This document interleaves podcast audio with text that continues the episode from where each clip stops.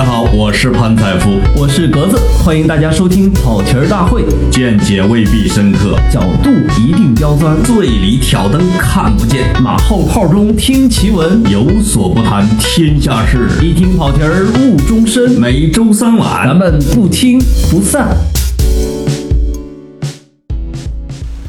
大家好，我是格子啊。这一期呢没有老潘，嗯，但是呢我请来了一个更重量级的嘉宾啊。我先请嘉宾跟大家打个招呼。呃，采夫老师和格子听说开了个跑题儿大会，这不抢我的饭碗吗？我们才是那个跑题儿跑不停的啊！不过现在我们跑没影了，就看采夫和格子怎么跑了。希望他们俩把大家引入邪道。怎么样？惊不惊喜？意不意外？刺不刺激啊？可以说这一期虽然没有老潘，但是福利。更多了啊！一个呢就是我们嘉宾的出现，另外一个呢就是可以大家可以听我一个人瞎白话一个半个小时了啊！就是这个可能是每一个呃卖嘴皮子的人一个终身的梦想，就是不要有人插话，对不对？你想老老潘插话多烦呢？一个河南人说话又那么慢，是不是啊？呃呃不是地域黑啊，那个呃什么意思呢？就是老潘去找呃文涛师兄录节目去了，然后就六呃剩我一个人，但其实。我一个人可以说的东西特别多，我觉得老潘，我说什么呀？他说组织不是刚把你给派去俄罗斯，给他给球迷朋友们打前站吗？我想想也是，我呢是呃刚从俄罗斯回来，赶在世界杯前，呃赶紧赶回来啊，因为呃呃你要问真正的原因，就是 随着世界杯的到来，俄罗斯的房价越来越高啊，听说在不少地方，尤其是莫斯科的中心城区，有的。酒店的房价可能涨了十五倍啊，那可能涨得比较少的是七八倍和十倍这样子，非常非常夸张。呃，但是我这次去俄罗斯呢，呃，我其实并没有感受到太多这个所谓的世界杯的气息。为什么呢？呃，你从莫斯科的机场叫呃梅德韦杰诺，反正大概这么一个名字啊，机场出来呢，你会发现只有世界杯的赞助商起亚汽车呢，Kia Motors，呃，在那里。放了一个比较大的足球，然后放了一个呃竖着的球场，边上放了一辆起亚的汽车。呃，除此之外呢，就是从机场高速到呃城区的这个路上呢，有那么三五条横幅，其中呢还有一条横幅是完全的商业广告，是阿根廷球星梅西为一家银行打的广告。等等，就是，呃，作为一个中国人呢，你会感觉到稍微有一点点的奇怪，因为假如，呃，十几二十天后世界杯在我们国家举办的话，那我们北京现在可能已经到处都是世界杯和足球的元素啊，但是现在这个还是相对少一些。呃，那我想跟大家分享的呢，实际上是这次一个比较短暂，但是对我来说很有意思的一个俄罗斯经历啊。为什么俄罗斯经历对我来说会很有意思呢？就是因为。呃，我们这代知识分子少了一些啊。呃，从我们上一代，甚至再上一代，呃，中国知识分子呢，实际上受苏俄影响是非常大的。呃，包括我从小到大的一个阅读体验里面，俄罗斯作家呃占的比重实在是非常大。我刚才。看了一下我的书架啊，包括肖洛霍夫《静静的顿河》啊，包括阿斯塔菲耶夫的《渔王》啊，呃，包括普希金的诗集啊，包括呃托尔斯泰的几本呃大家都知道的《阿列卡列尼娜》《战争与和平》等等。那呃，他对我个人的影响是非常大的。所以呃，当我想到俄罗斯的时候，我其实心里有一种。比较独特的感情，就是从文学意义上来说，我们的确是受他有一些影响的。俄罗斯那种文学里面比较独特的情愫啊，你比如说，呃，我当年，呃，中学时代特别的爱普希金，呃，呃，我爱普希金到什么份儿上呢？就是高中的时候，因为我们山东的高中是。呃，重压之下出高分选手是这样一个政策。那其实我这个个性在山东待着是非常不爽的，以至于，呃，我从山东教育的魔爪里面脱离了十几年之后，始终不断的在批判他。呃，在最难熬的那几年呢，我感觉是普希金的诗，呃，包括苏轼的词，帮我去度过了那段阶段。呃，我还现在还经常记得高中的时候。每当心情不好，我就开始大声朗诵普希金的诗，啊。这其中我印象特别深的有一首叫做，我不知道大家有没有听过，叫做《黄村怀古》，不是普希金最出名的诗啊，但是是他年仅十六岁的时候就写的。呃，这个黄村呢，呃，皇帝的黄，村庄的村啊，呃，黄村是普希金出生的地方。那这个呃地方为什么命名叫黄村呢？因为一七九六年叶卡捷琳娜大帝在这里去世啊，所以是呃变成了那个黄村啊。大家知道那个波尔金诺村也是在这个附近，所以这一带是比较出名的旅游景点。那呃，普希金在黄村中学上学，那是一个贵族高校啊。大家知道，普希金从小生活在一个非常贵族的一个家庭，以至于，呃，他从小说的是法语啊，是他的呃仆家里的仆人偷偷教他俄语，他才会说了俄语。那，呃，普希金在黄村中学的时候，年仅十六岁就朗诵了自己写的这样一首诗，叫做《黄村怀古》啊。这里面体现出了非常卓越的他的那种韵文的优美啊。那个，呃，如果大家。愿意听的话，我给大家朗诵两句啊啊，非常非常简单，因为俄罗斯的诗 我们翻译的都不错啊。比如说它的开头说：“沉郁的夜的帷幕悬挂在清睡的天穹，山谷和丛林安息在无言的静穆里，远远的树丛堕入雾中。”那当年因为这首诗特别长啊，读着读着你就会读到啊，站立吧，一国的铁骑。俄罗斯的子孙开始行进，无论老少，他们都起来向暴敌袭击。复仇的火点燃了他们的心。然后啊，最后一段我印象也很深刻啊，比如啊啊，俄罗斯的灵感的歌手，你歌唱过浩荡的大军，请以请在友人的围聚中，以一颗火热的心，再弹起你铿锵的金琴。你就看。你很难以想象啊，是一个十六岁的人写出来的东西。所以，我上一期在跟老潘谈的时候，特地谈谈到，就是假如文曲星下凡的话，你是一点办法都没有的，你只能去欣赏它啊。普希金属于一个非常典型的文曲星下凡啊，而且呢，呃呃比较作啊，自己非要在呃一次决斗中啊遇害，而且这次决斗还是别人给布置好的。那。所以，呃，带着对俄罗斯比较呃比较深的一个感情啊，我到俄罗斯旅游呢，其实我是对它呃充满了好奇心，呃，实际上，呃，在呃这个这趟旅行的一开始呢，你就能够感觉到了一些不同啊，不同在于哪儿呢？就是在首都机场 T 二的时候呢，呃，我坐了那个我我要去坐呃。俄航的飞机，大家都知道，这几年俄航的飞机在北京很出名啊，人称啊都是战斗机飞行员在驾驶。比如说前两年北京刮大风，然后所有的飞机都在内蒙古盘旋，嗯，你就看航空轨迹图上只有一个俄航的飞机啊降落在了呃北京。还有说北京有呃重大的雾霾，绝对不允许降落，说十二点。啊，风会吹来，雾霾会走，然后十二点准时，一架俄航的飞机直接一个猛子扎进了北京啊，等等等等，非常多这样很有趣的案例。那所以，我带着一点点紧张的心情去俄航，因为大家知道，俄罗斯的呃飞机它跟我们所熟悉的呃波音啊、空客啊布局不是特别的一致啊。我那天查到我那个要坐的。客机好像是这样的一个布局，就是左边、右边各有两个座位，中间有五个座位，所以你会比较紧张，在于假如你坐了中间那个五个座位最中间的一个位置的话，怎么办？所以我就在想，能不能早点去排队？结果一去我就绝望了啊！总共大概有呃两百个人左右在队伍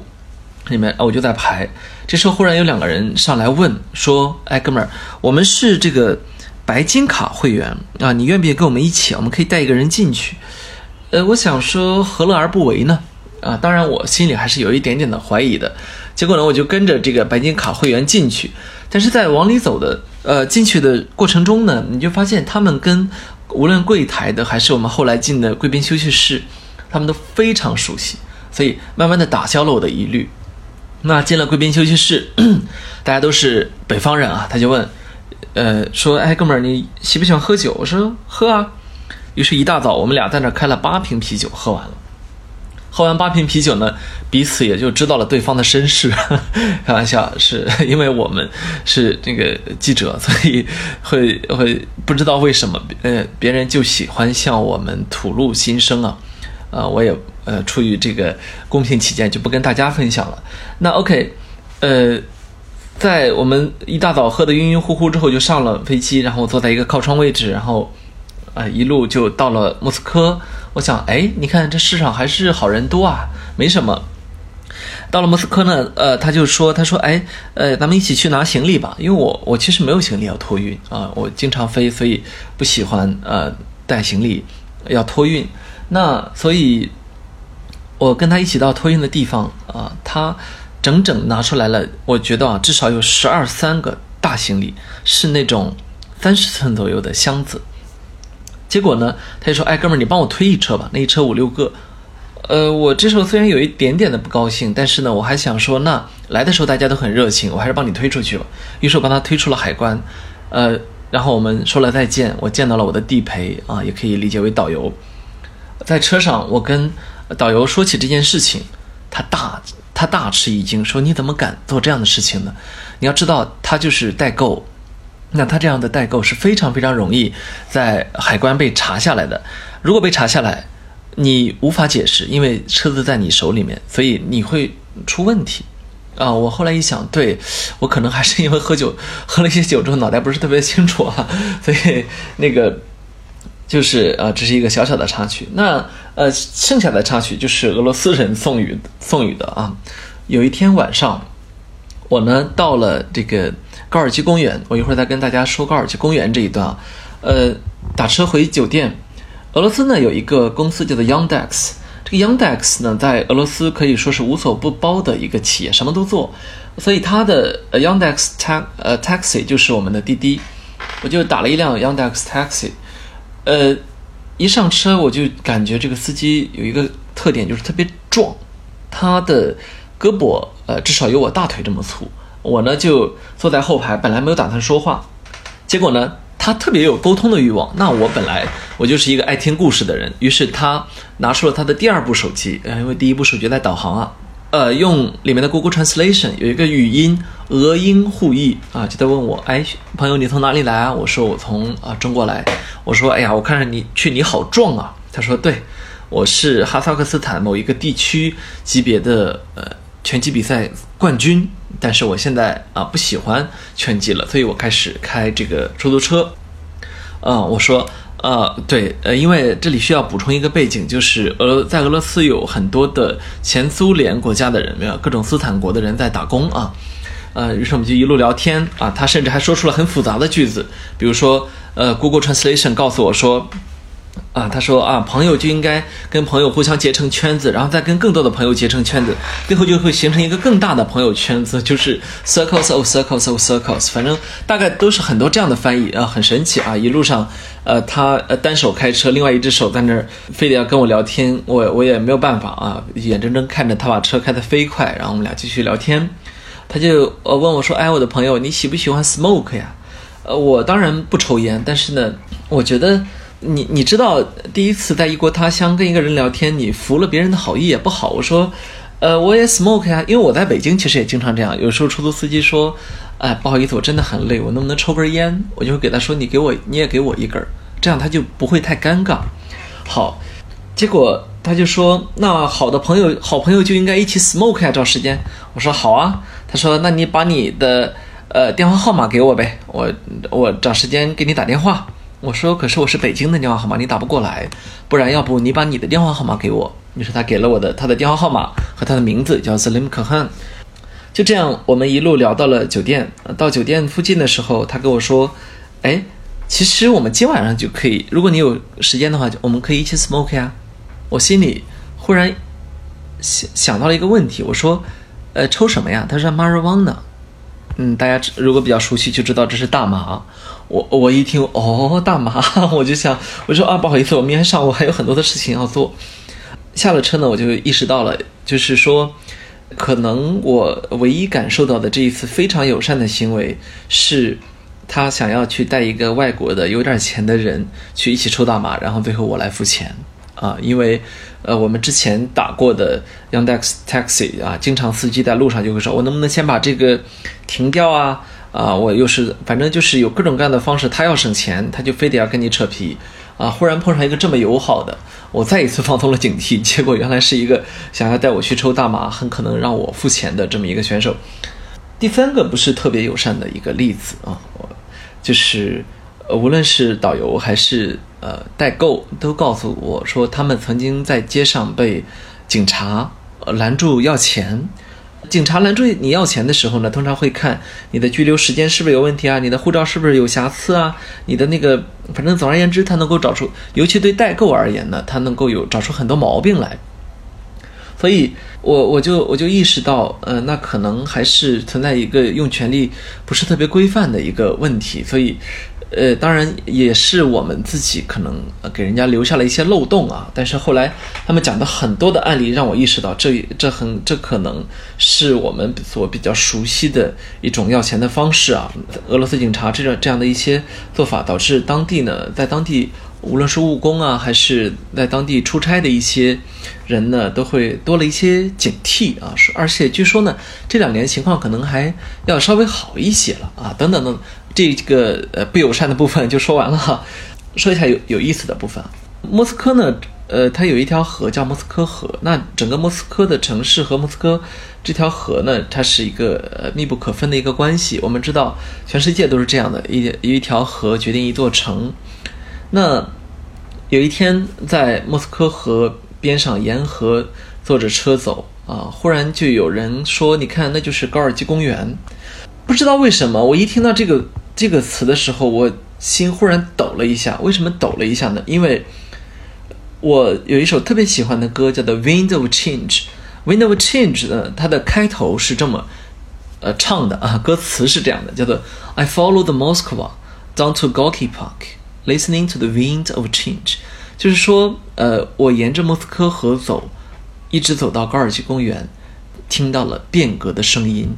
呃，这首歌是德国非常著名的乐队叫蝎子乐队 The The Scorpions，他们的一首，呃，算是成名作。这是在呃收录在一九九零年的一张专辑里面的。但是这首歌的单曲发曾经单独发行过啊。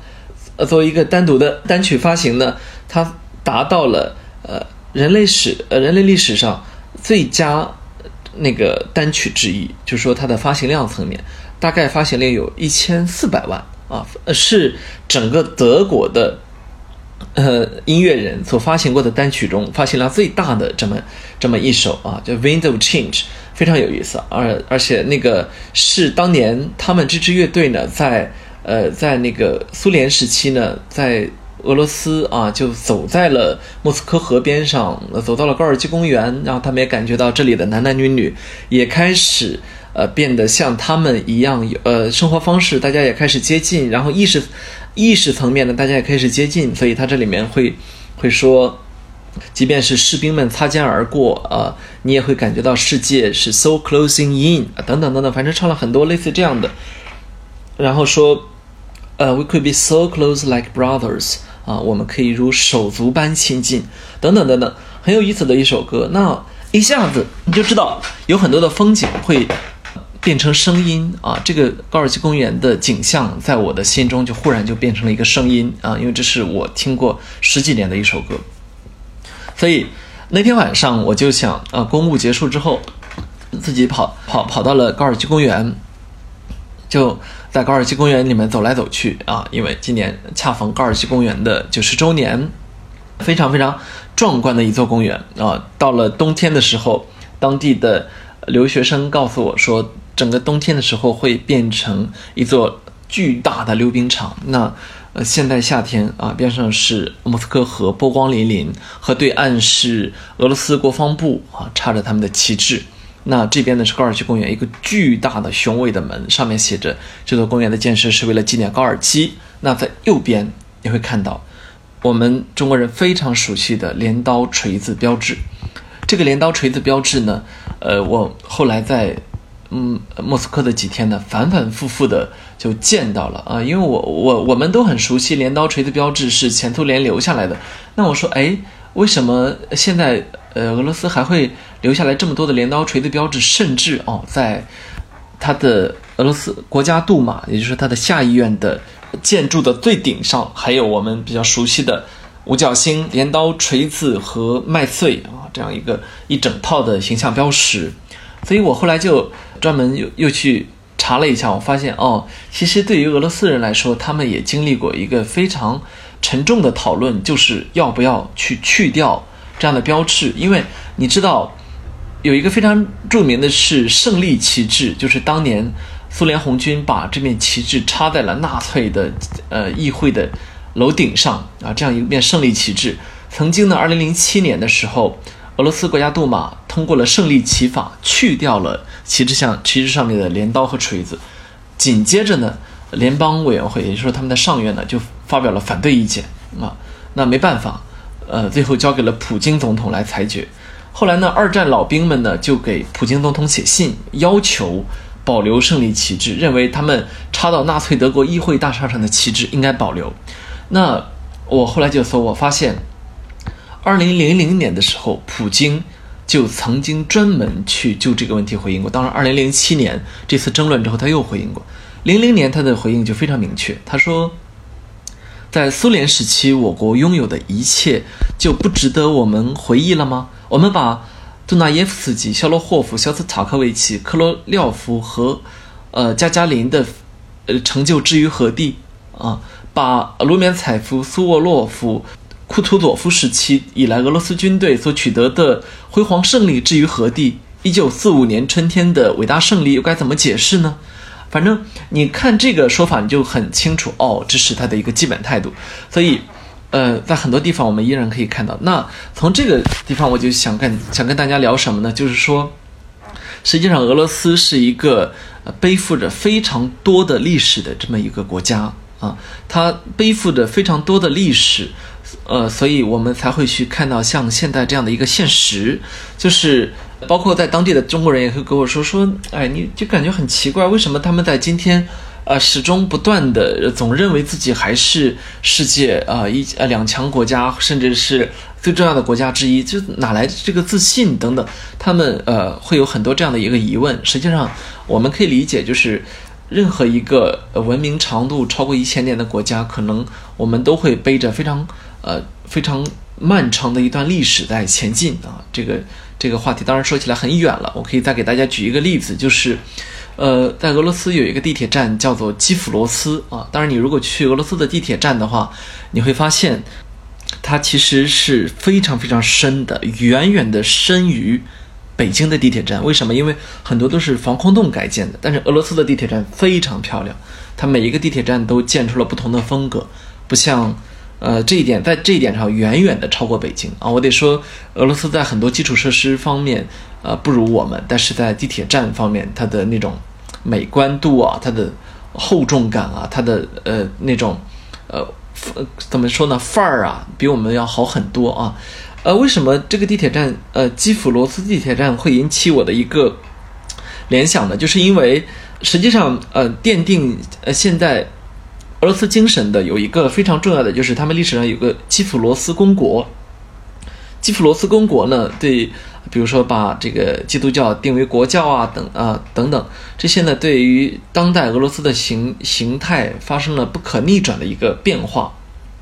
那从这一点，如果大家再去听基辅这个名字啊，联想到刚刚过去的欧冠决赛是在基辅举行的，你就想到。基辅实际上是俄罗斯，呃，实际上是乌克兰的，呃，首都。所以，不管正确与否，俄罗斯人对于乌克兰的首都，呃，基辅，对于乌克兰问题的插手如此之多，一定程度上是有它的历史原因的。当然，我这么说，呃，可能有一点点的牵强，但是，呃，你知道文化层面的影响就是这个样子的啊。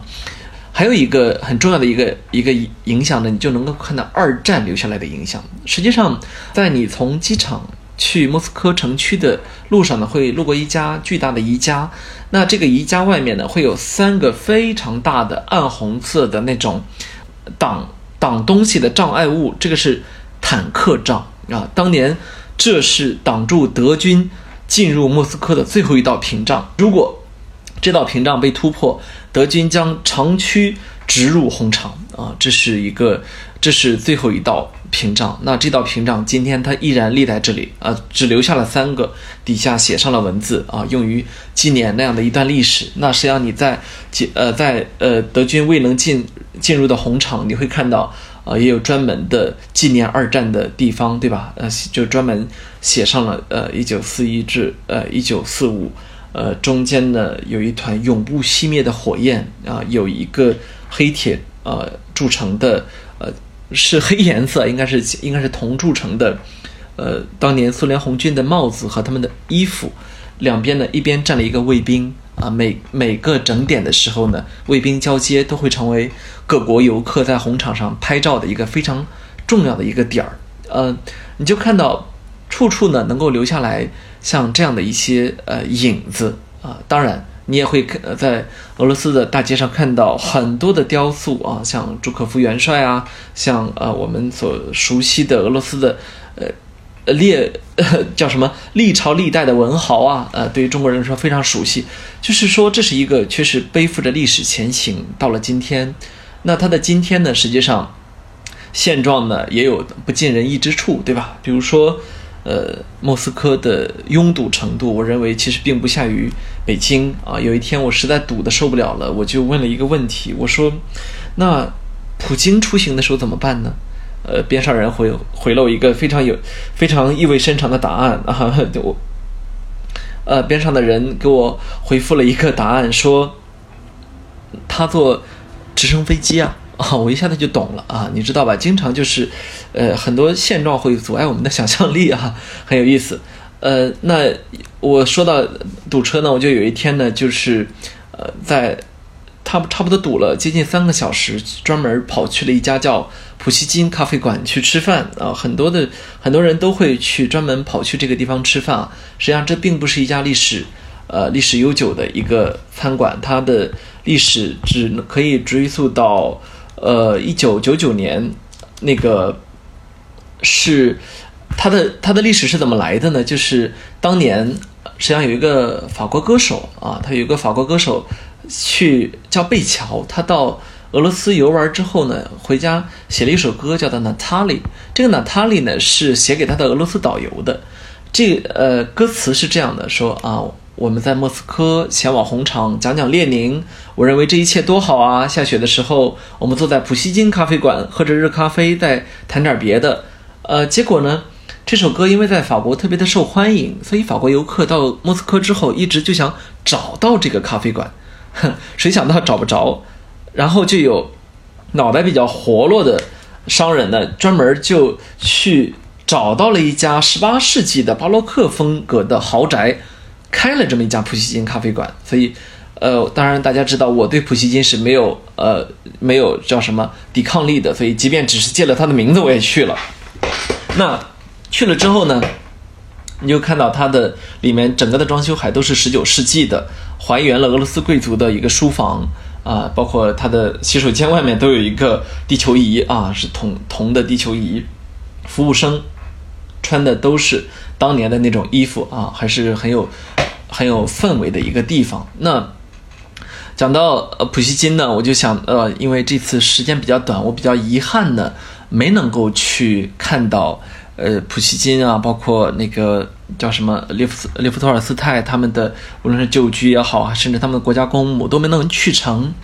但是呢，呃，走在阿尔呃巴特大街，就是莫斯科非常有名的一条街。走在阿尔巴特大街上的时候呢，呃，我我还是觉得眼前看到的景象。能够让我想象得到啊，这个民族曾经它非常灿烂的文化留到现在，呃，还是有它的深重的影子。比如说，满大街呢都是给人画画的啊，也有人去在卖自己画的山水画、风景画，有人在专门给人画肖像，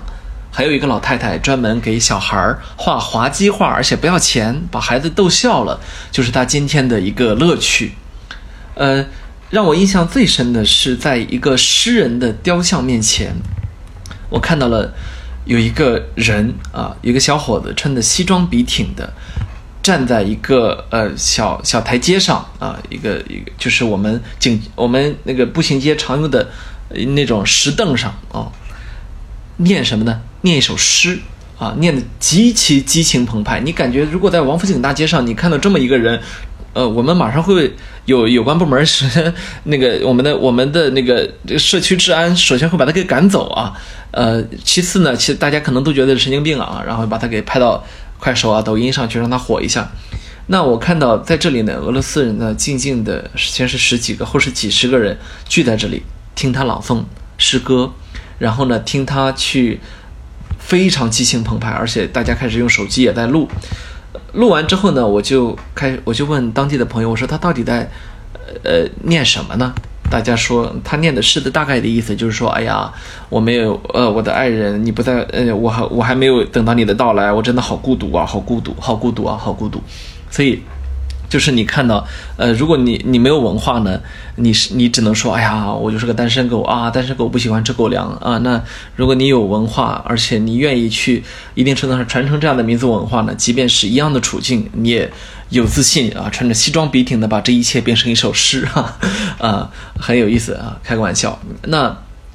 实际上啊，最后剩下一点时间呢，想跟大家再分享一点点关于世界杯的，因为呃，这本次世界杯会在俄罗斯的十一座城市举行，那其中其他所有城市都是四场比赛，在莫斯科呢是有十二场比赛。这十二场比赛的场馆呢，我们其实非常熟悉，尤其是经常看欧冠的朋友，尤其是主场馆就是莫斯科中央陆军的主场啊，你走在俄罗斯的在莫斯科大街上，经常能够看到这座具有圆圆的。呃，顶棚的这样一个建筑，可以说，呃，我我觉得，我觉得，即便是大街上没有太多的场景，只有红场上有倒计时的牌子啊，其实，在当地人心里面啊，确实确确实实世界杯要开始了。而呃，在我一个球迷看来，实际上俄罗斯的球迷的狂热程度，有可能呃是要远远的高于我们的。我们都知道。呃，以前的时候经常会有，比如说莫斯科中央陆军或者斯巴达，